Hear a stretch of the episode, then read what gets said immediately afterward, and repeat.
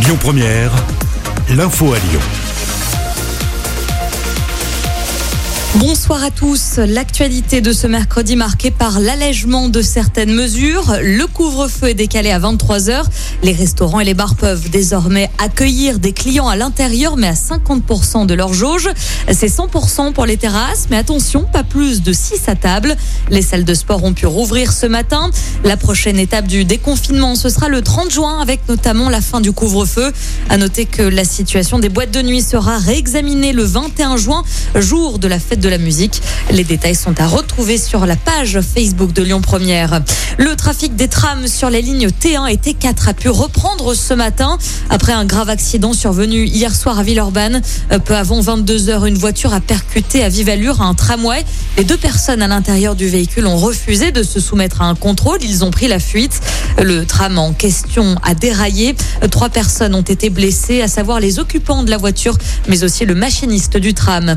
Direction Saint-Priest, où une manifestation est organisée ce soir de 18h à 22h devant le dépôt Amazon.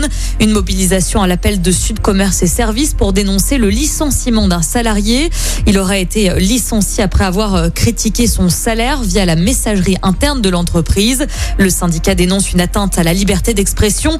De son côté, la direction d'Amazon souligne que ce mouvement n'est pas initié par des salariés de l'entreprise et n'est pas suivi par les autres représentants du personnel du site et précise que si ces décisions sont rares, nous pouvons être amenés à les prendre par souci d'équité entre les salariés, notamment si certains comportements déplacés peuvent avoir des conséquences sur les autres équipes, précise la direction.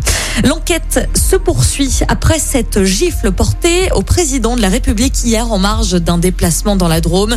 Deux hommes étaient toujours en garde à vue ce matin. Le domicile du principal suspect a été perquisitionné hier soir.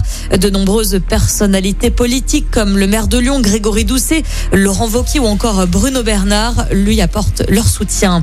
Et puis en basket, ça joue ce soir. L'Asvel se déplace à Nanterre. Les Villeurbanais vont tenter de repasser devant Dijon. Début de la rencontre à 20h. Écoutez votre radio Lyon Première en direct sur l'application Lyon Première, lyonpremière.fr et bien sûr à Lyon sur 90.2 FM et en DAB+. Lyon Première